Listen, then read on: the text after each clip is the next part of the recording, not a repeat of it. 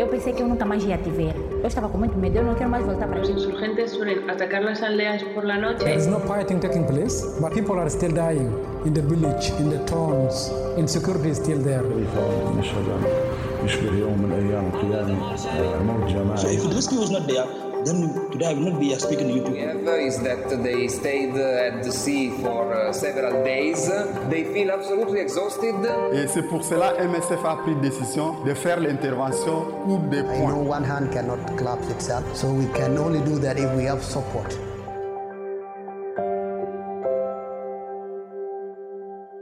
Olá, está com o Primeira Linha, o podcast da Médicos Sem Fronteiras Portugal, onde contaremos as histórias e as experiências vividas por quem está nas linhas da frente de crises e emergências humanitárias pelo mundo fora. Todos os dias, as equipas da Médicos Sem Fronteiras vêm chegar a Roraima, estado no norte do Brasil, migrantes oriundos da Venezuela fazem jornadas muito difíceis e podem enfrentar pelo caminho fome, perigos e violência, tentando chegar esperançosos a um local mais seguro e estável.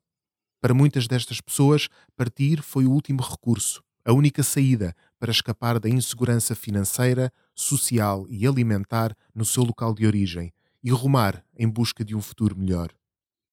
A MSF trabalha em Roraima, na capital do estado, Boa Vista, e na cidade fronteiriça de Pacaraima, que é o principal ponto de entrada de migrantes venezuelanos no Brasil. Com clínicas móveis, presta cuidados primários de saúde, apoio psicológico e atividades de promoção de saúde para melhorar o acesso a serviços médicos a migrantes e requerentes de asilo, assim como às comunidades locais. Alison Antunes, que teve a seu cargo a gestão das atividades da MSF em promoção de saúde neste projeto da Organização Médico-Humanitária em Roraima, fala-nos dos muitos desafios que estas pessoas enfrentam ao chegarem ao Brasil. Bem-vinda. Muito obrigada. Quando é que esteve no Brasil? Uh, eu estive desde abril até dezembro De de 2022. 2022. Sim, cerca de nove meses. Cerca de nove meses. Uh, sempre uh, no estado de Roraima. Sempre no estado de Roraima, sim. Entre, entre Boa Vista e Pacaraima. Uhum. Entre estes dois locais, sempre a fazer atividades.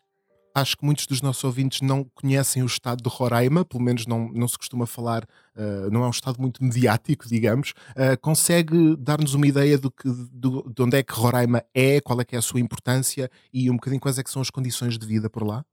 Sim, então Roraima é o estado brasileiro que está mais a norte. É o, é o estado que hum, é um estado com, pouco habitado e é um estado que fica longe de tudo.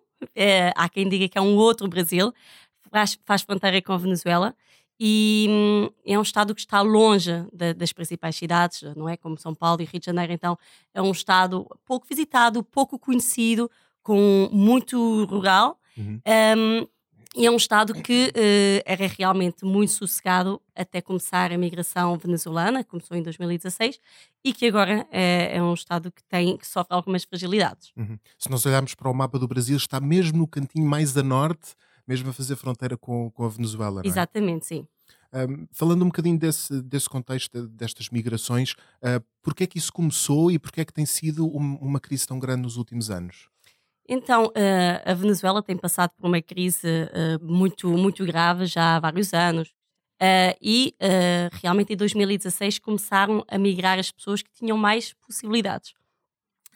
Mas a situação ficou tão insustentável, as pessoas realmente a passarem fome, a, não, a perderem os seus empregos, a não terem o que comer, que se tornou uma migração forçada. Uhum. Uh, foi necessário, foi realmente necessário uh, sair do, deixar o país e a migração venezuelana, a crise migratória venezuelana, tornou-se uma das crises migratórias maiores do mundo, maiores do mundo.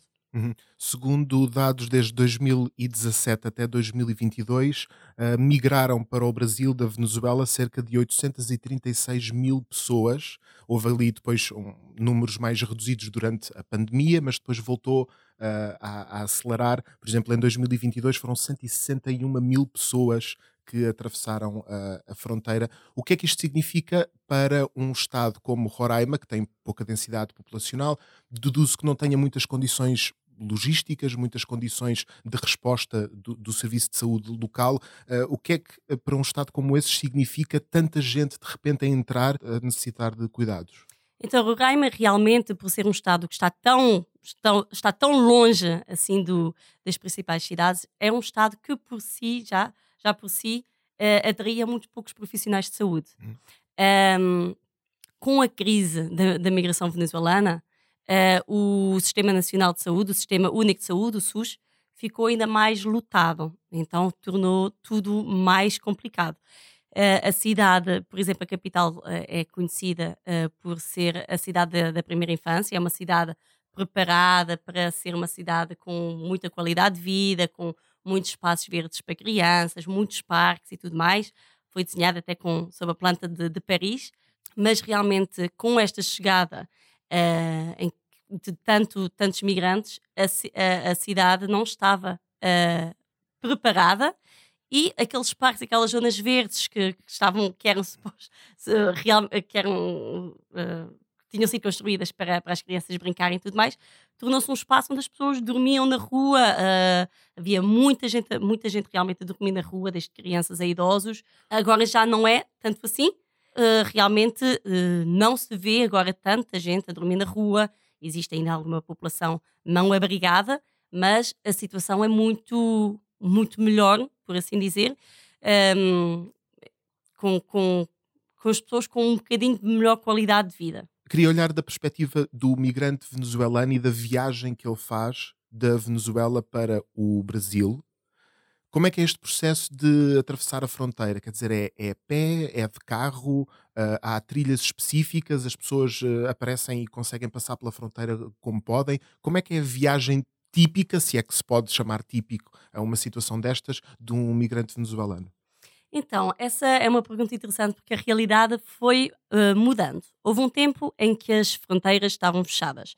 Então as pessoas faziam uma viagem muito perigosa, uma viagem por trilhas, uma viagem ilegal, uma viagem onde pagavam a pessoas para que uh, os ajudassem a, a passar para, para o Brasil, onde, claro, aumenta a violência, isso faz com que aumente a violência, faz com que aumente um, o, em que as pessoas paguem muito, muito dinheiro para tentar passar.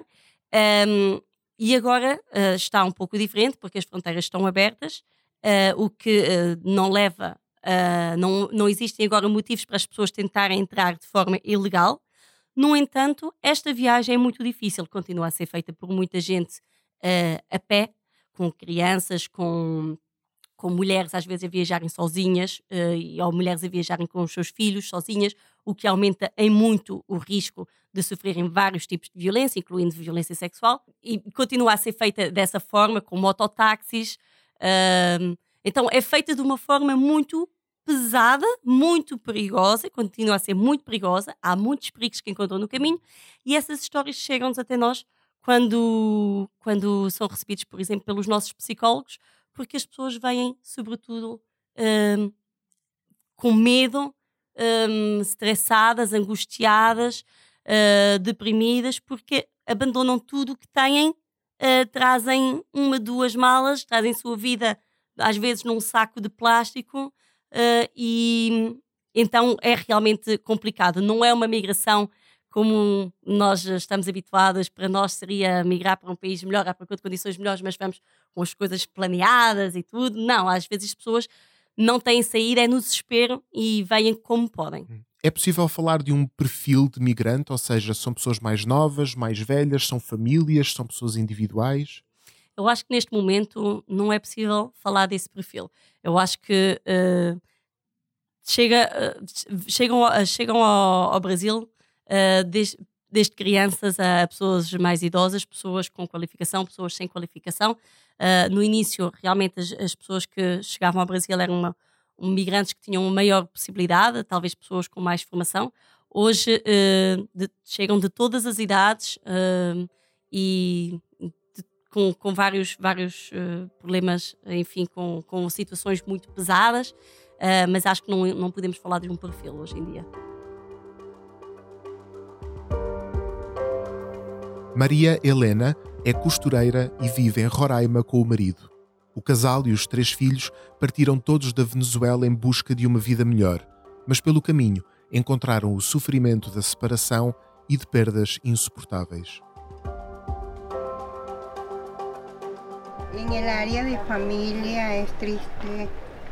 No que toca à família, é muito triste, porque a minha família partiu à procura de uma melhor forma de viver.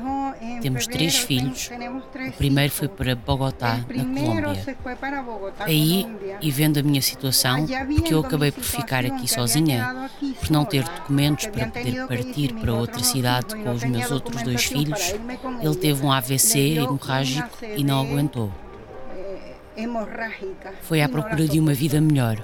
Partiu com a família dele e tudo o que encontrou foi a morte. E eu nem pude ir para estar com ele nos sete meses que esteve no hospital. Tudo o que eu queria era ver o meu filho. Agora estamos aqui os dois, eu e o meu marido. Os meus outros dois filhos estão no Rio Grande do Sul. É também como uma separação da família, e talvez não o demonstre, mas estou a sofrer por dentro. Gostava tanto que tivéssemos podido ficar todos na Venezuela. Talvez o meu filho ainda estivesse vivo. Talvez.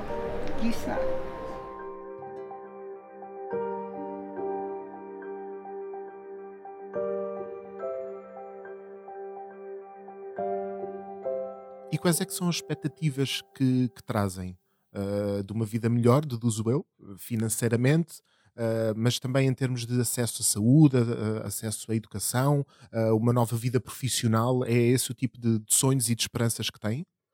Um, sim, são pessoas que vêm com a expectativa de encontrar trabalho, de encontrar uma vida melhor, de encontrar um futuro para os seus filhos, de encontrar uma resposta a nível de saúde melhor, porque o sistema de saúde na Venezuela está completamente falido. Então, vêm com, com bastante esperança. Um, e, e, e, mas vêm com, com o objetivo mesmo de querer trabalhar, de querer hum. construir uma vida. E onde é que ficam? A partir do momento em que chegam ao Brasil, quer dizer, passam a fronteira, consegui, cheguei ao Brasil, ficam em abrigos, ficam, falámos um bocadinho já da, da, da de como Boa Vista, a capital do, do estado, às vezes uh, certos jardins, certas zonas públicas eram ocupadas por este tipo de, de, abrigos. Esses abrigos têm capacidade para receber todas as pessoas ou há algumas que infelizmente ficam de fora? Então, as pessoas, quando passam a fronteira, uh, chegam a Pacaraima. Pacaraima é a cidade fronteiriça, é a primeira cidade de, do Brasil. E aqui é a porta de entrada da maior parte dos migrantes uh, brasileiros. Uh, venezuelanos, desculpem, no Brasil. Então, um, quando chegam, têm de passar por filas enormes, tentar fazer a documentação para entrarem de forma legal uh, e depois ficam em abrigos.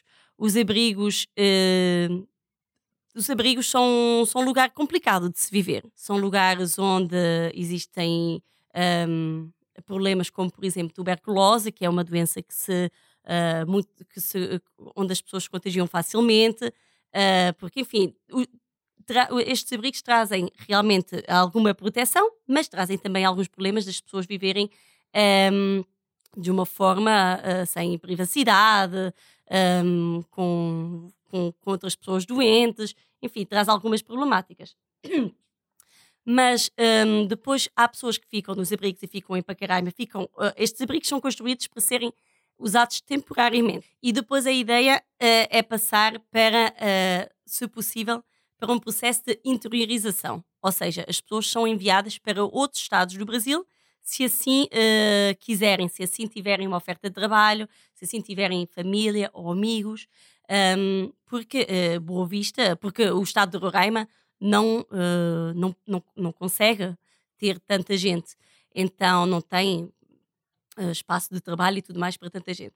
Uh, mas as pessoas então ao ficarem, ficam em Pacaraima e depois são enviadas at através de autocarros do, que, que são uh, orientados pelo, um, pelos militares, uh, são enviados para Boa Vista, onde existem outros abrigos.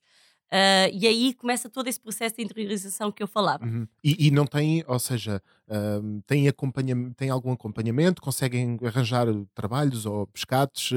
Estão a fazer alguma coisa ou estão simplesmente à espera que o tempo passe? Então, as pessoas tentam arranjar trabalho. É, é muito comum encontrar na, nas estradas, nos passeios, pessoas com cartão a dizer uh, que são serralheiros, que são pintores, que fazem qualquer tipo de trabalho, sobretudo os homens.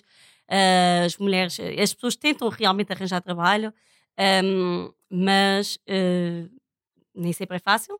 Claro. Um, há pessoas há pessoas que, que têm muitas crianças, existem muitas crianças e, e, e, ficam com as crianças, então tentam, tentam sim, tentam trabalhar, mas, mas sabemos que não é fácil. E esse processo costuma ser rápido ou acabam por ficar muito tempo nos, nos abrigos?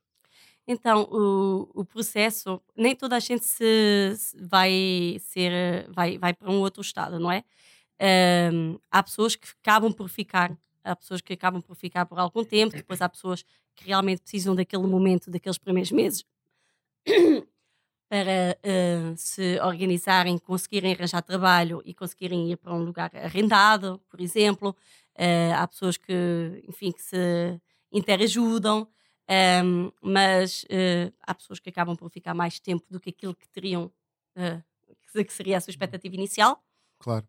Mas, enfim, cada caso é um caso.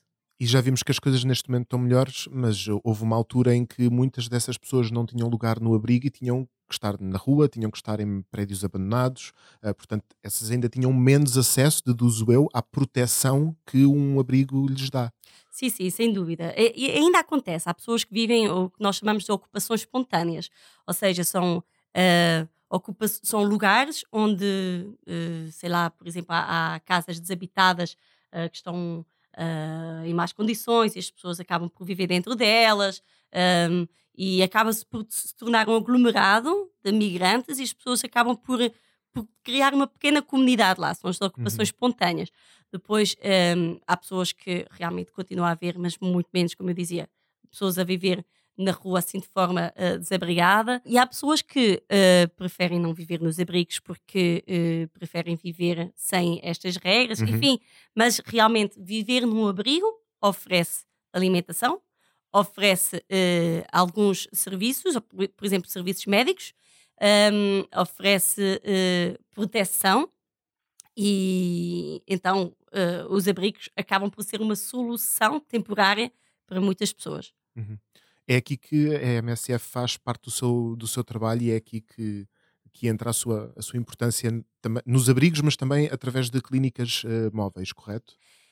Um, a MSF não trabalha dentro dos abrigos. A, a, a MSF já trabalhou em uhum. tempos, uh, mas agora trabalha mais com população desabrigada uh, e trabalha junto de, dos abrigos, por vezes fazemos parcerias com, com o Acnur, que é a agência uh, da ONU para os refugiados, ou, ou, com a OIM, que é a Agência Internacional para a Migração, onde realmente fazemos algumas atividades e atividades de promoção da saúde, uh, inclusive nos abrigos, mas trabalhamos maioritariamente fora dos abrigos e como a MSF trabalha muito na base de clínicas móveis, nós vamos onde é necessário. Ou seja, as pessoas que vivem nos abrigos têm uma, já algum apoio em termos de saúde, por exemplo, oferecido pela OIM, e então a Médicos Sem Fronteiras vai à população que ainda está mais vulnerável, mais desfavorecida. E nós temos bairros inteiros onde vivem, eh, vive população migrante. É, é importante dizer que uh, a MSF também uh, uh, ajuda a população brasileira, se, se, nós atendemos, não fazemos discriminação, não estamos só pelos migrantes, mas os migrantes venezuelanos são realmente a população mais vulnerável, então um, as nossas atividades realmente são o nosso maior público-alvo. Mas nós, como temos clínicas móveis, nós vamos onde é necessário, então vamos, sabemos que há um bairro onde há muitas, está a acontecer, por exemplo, um, um surto de, de diarreia ou algo, nós vamos lá, é necessário uh, dar algum apoio uh, psicológico naquela, naquela comunidade, nós vamos lá, então é, é por aí, nós vamos. Onde nós as vamos... necessidades vão emergindo, não é? Exatamente. E que tipo de respostas é que dão? Portanto, falamos de atividades de produção de saúde, de apoio psicológico, uh, também cuidados primários uh, de saúde, aquilo que qualquer um de nós consideraria primário e, e, e óbvio ao viver numa, numa, numa cidade, Então, a MSF oferece realmente todos esses serviços. A minha área é mais de promoção da saúde. Uhum.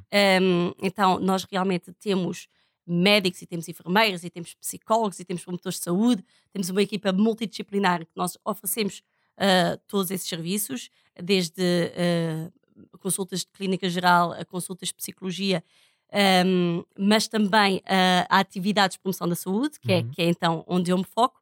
E aqui, como atividades de promoção da saúde, um, nós fazemos, uh, centramos-nos principalmente na saúde sexual e reprodutiva, também na violência sexual, e aqui fazemos todo o tipo de, de atividades que, para além de promovermos a Médicos Sem Fronteiras, explicarmos o que é que nós oferecemos, também ajudamos que as pessoas tenham o máximo de conhecimentos possíveis uh, para que elas façam as suas escolhas de forma uh, consciente uhum.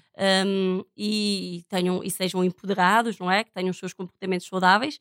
E, e então fazemos, trabalhamos muito com a saúde mental, em parceria, por exemplo, fazemos muitas atividades em conjunto, mas uh, uh, desta forma, com todos este, este, estes profissionais, estes diversos profissionais, a Médicos Sem Fronteiras oferece um serviço bastante completo, uhum. mesmo sendo oferecida em estruturas muito básicas, estamos a falar de tendas, um, mas é um serviço que realmente uh, onde há onde há tanta necessidade é uma oferta muito valiosa. Uhum.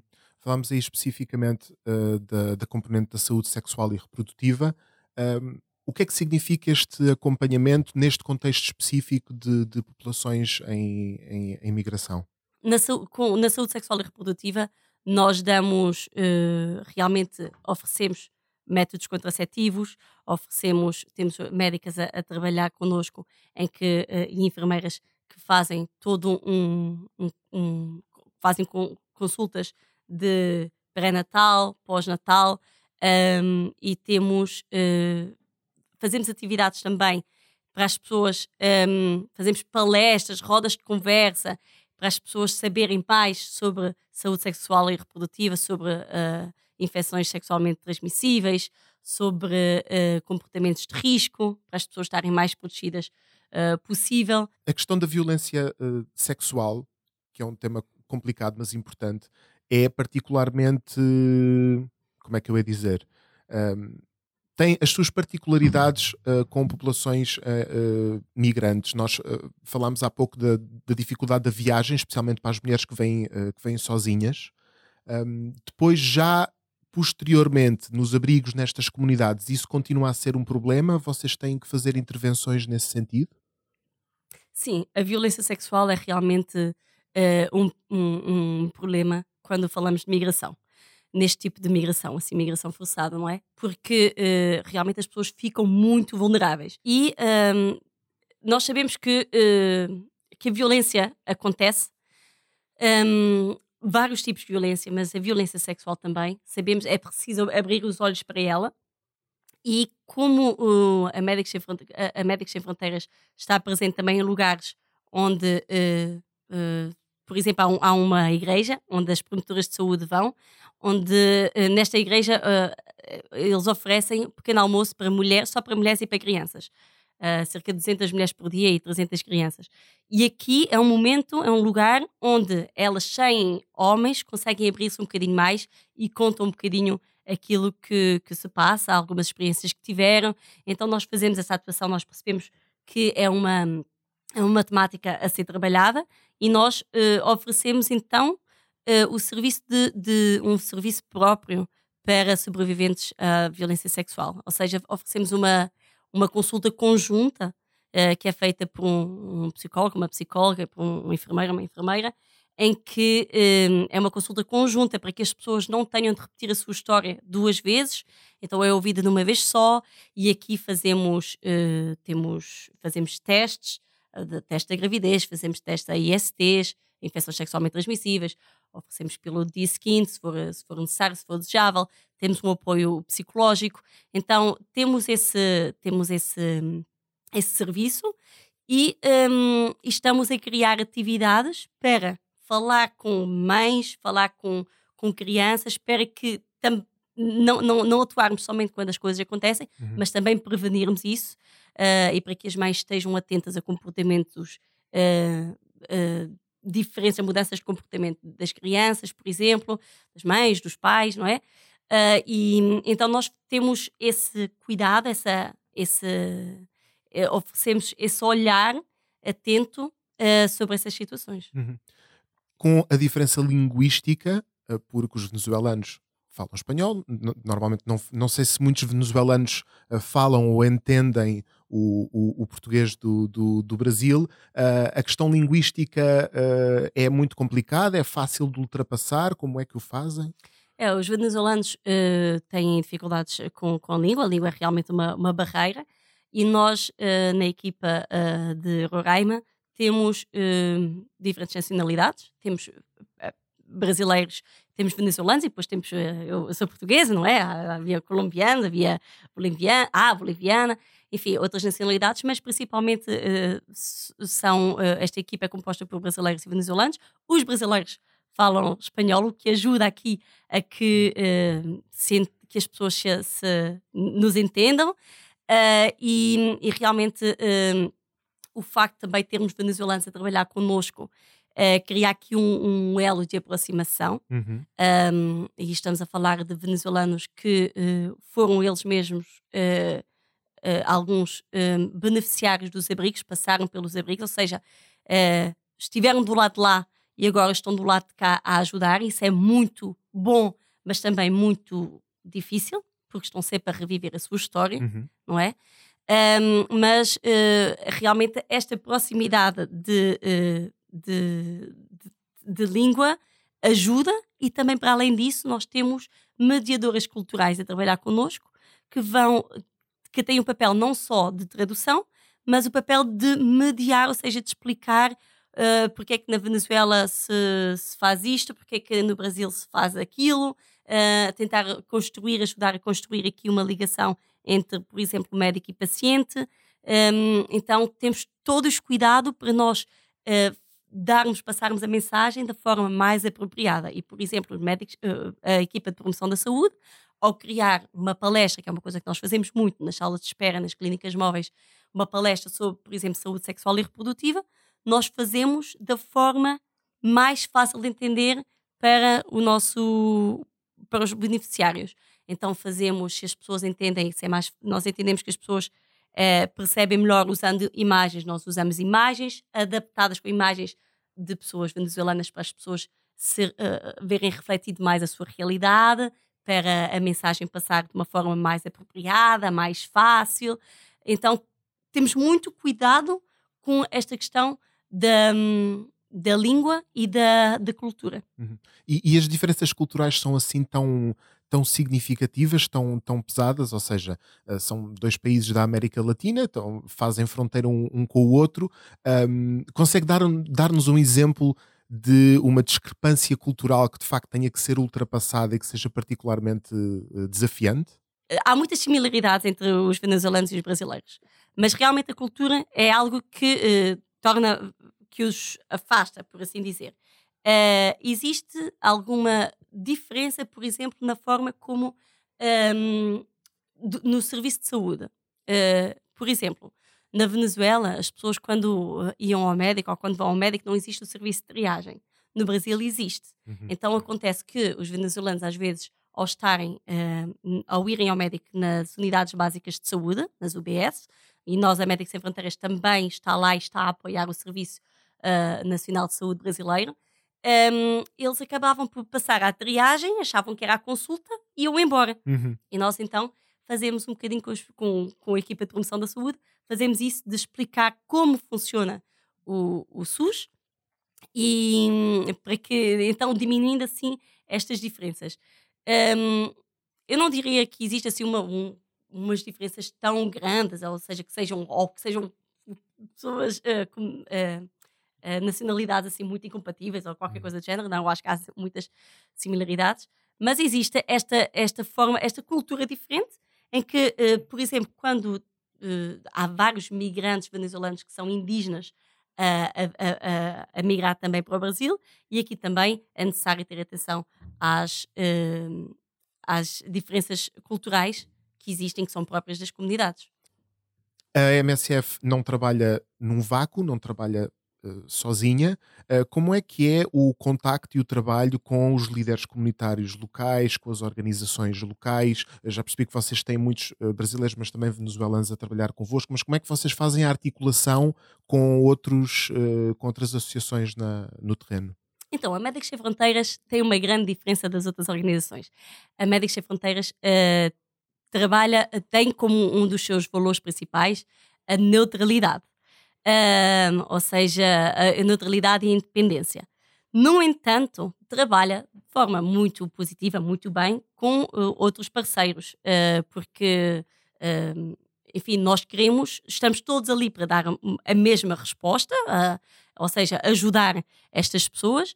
Então, nós, quando é necessário, trabalhamos em parceria com outras organizações, com, com, com o sistema, com, trabalhamos com o SUS, diretamente com o SUS. O SUS, o sistema, SUS significa? Sistema uh, Único de, de, Saúde, é o brasileiro, é o Sistema Nacional de Saúde brasileiro. Então, um, nós uh, estamos lá para apoiar e nós estamos lá para uh, fortalecer, por exemplo, o SUS, de modo a que quando nós tivermos de sair de lá, nós uh, não deixarmos uma lacuna muito grande, não é? Deixarmos sim uh, o, o, sistema mais forte para depois o sistema continuar e, e, e, o sistema de, é importante dizer que o SUS funciona muito bem, até tem as suas, tem as suas dificuldades, mas é um sistema de saúde bastante forte. Um, mas trabalhamos também muito com líderes locais, é, é, importante um, empoderar estes líderes locais para que eles possam também dar resposta ao, à sua comunidade. Então, nós fazemos sempre um trabalho muito respeituoso, uh, nunca nos impomos, ou seja, há, há, muito trabalho de conversar com as pessoas, tentar entender como é que aquela comunidade funciona. Então, nós vamos lá e, e, e respeitamos, trabalhamos sempre de forma. Em, tentamos que, que envolver a comunidade o máximo possível. Falamos muito de engajamento comunitário, ou seja, tem de ser um trabalho comunitário um, e tem de ser um trabalho de parceria. E, e a MSF, então, nestas coisas eu acho que, que funciona muito bem. Hum. Estamos onde é necessário e trabalhamos com quem tiver de, de, de ser uh, para chegarmos mais longe. Consegue dar-me um exemplo assim concreto de uma determinada atividade, uma determinada ação que tenham feito em que essas sinergias foram importantes? Sim, por exemplo, uh, nós não trabalhamos dentro dos, abrigos, mas uh, acontece por vezes que uh, o Acnur nos pede uma colaboração para nós fazermos atividades dentro dos abrigos e como esta população, a população que a população muda dos abrigos muda muito rapidamente porque as pessoas vão viver para outros estados e tudo mais, nós um, nós optamos por um, treinar, por dar formação aos líderes comunitários, aos comitês de saúde, criar comitês de saúde dentro dos abrigos, para que sejam é, estas pessoas que vivem dentro dos abrigos, que são líderes naquela comunidade,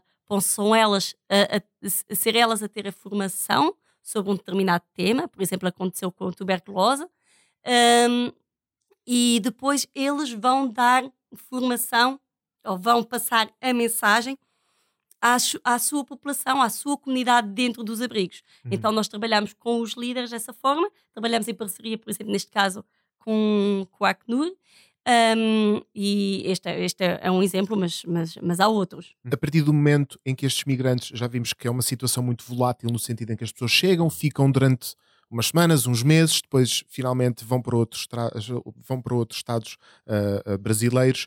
Um, sei que esteve lá no terreno e que, portanto, muitas vezes não acompanha as, as histórias das, das, pessoas depois delas saírem de lá, mas um, como é que é a sua integração na, na, sociedade brasileira e elas conseguem, de facto, aquilo que era a sua expectativa de procurar emprego, de procurar melhor saúde, melhor educação, uh, ou seja, independentemente deste processo poder ser muito complexo e por vezes bastante violento e oferecer as suas dificuldades, estas pessoas depois conseguem ter uma vida melhor? Hum, eu diria que a maior parte das pessoas sim, mas eu sei também de histórias de pessoas que acabaram por uh, achar que tinha sido uma má escolha, porque realmente tinham algumas expectativas que não foram cumpridas e passaram muitas dificuldades no Brasil. Uh, depois, um, Eu, eu lembro-me de alguns episódios onde as pessoas começavam a ouvir uh, nas notícias de que a Venezuela estava a melhorar, então havia pessoas que voltavam para a Venezuela, depois afinal tinha sido um erro voltar para a Venezuela porque as coisas não estavam tão boas como eles achavam que estariam.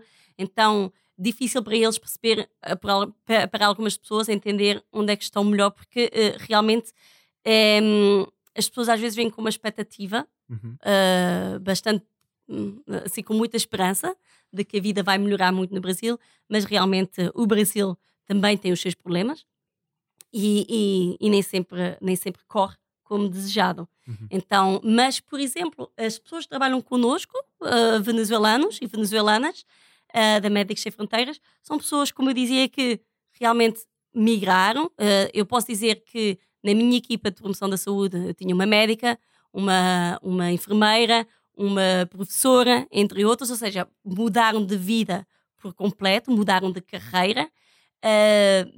Algumas passaram por abrigos, fizeram essa, essa viagem, algumas delas a pé, fizeram com os filhos, fizeram com a família, deixaram a família para trás, deixaram as suas casas, mas realmente encontraram uma profissão no Brasil, com a Médicos Sem Fronteiras, estão hoje realizadas profissionalmente um, e estão agora a, a viver um, um momento uh, em que satisfatório porque, porque elas têm a possibilidade de ajudar outras pessoas que passaram pelas mesmas situações. Então há histórias bonitas, uh, há pessoas que realmente ficam encontraram o seu lugar e que agora se sentem, uh, sentem que querem continuar viver no Brasil e o Brasil é a sua casa. Uh, e eu acho que quero acreditar que há mais pessoas a pensar assim do, que, do que o contrário. Daidora Bazanta é ela mesma migrante venezuelana e integra as equipas da Médicos Sem Fronteiras em Roraima, onde é responsável pelas atividades médicas. Tem saudades de casa, da família e da vida que deixou na Venezuela, mas também sente alegria por poder ajudar e esperança no mundo enorme que se lhe abriu com a MSF em Roraima. Meu nome é Daidora Bazanta. Sou médica de formação e migrante venezuelana. É muito gratificante esta parte humana que podemos dar para darmos uma melhor qualidade de vida a outras pessoas. Eu sentia muito frustrada na Venezuela por não poder fazer nada, em ver como as pessoas estavam doentes e eu, como médica, não podia fazer nada porque não havia recursos.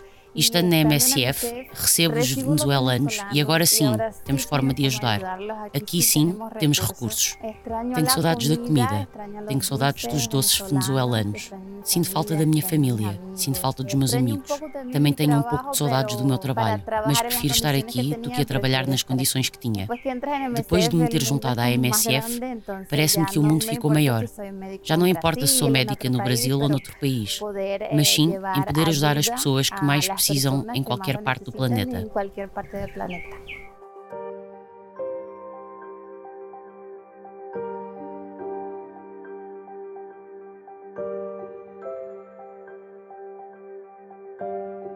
Nós estamos a falar uh, da sua vivência de lá, teve lá nove meses. Um, há alguma pessoa em particular, alguma história que lhe venha à cabeça e que tenha ficado no seu, na sua memória e no seu coração?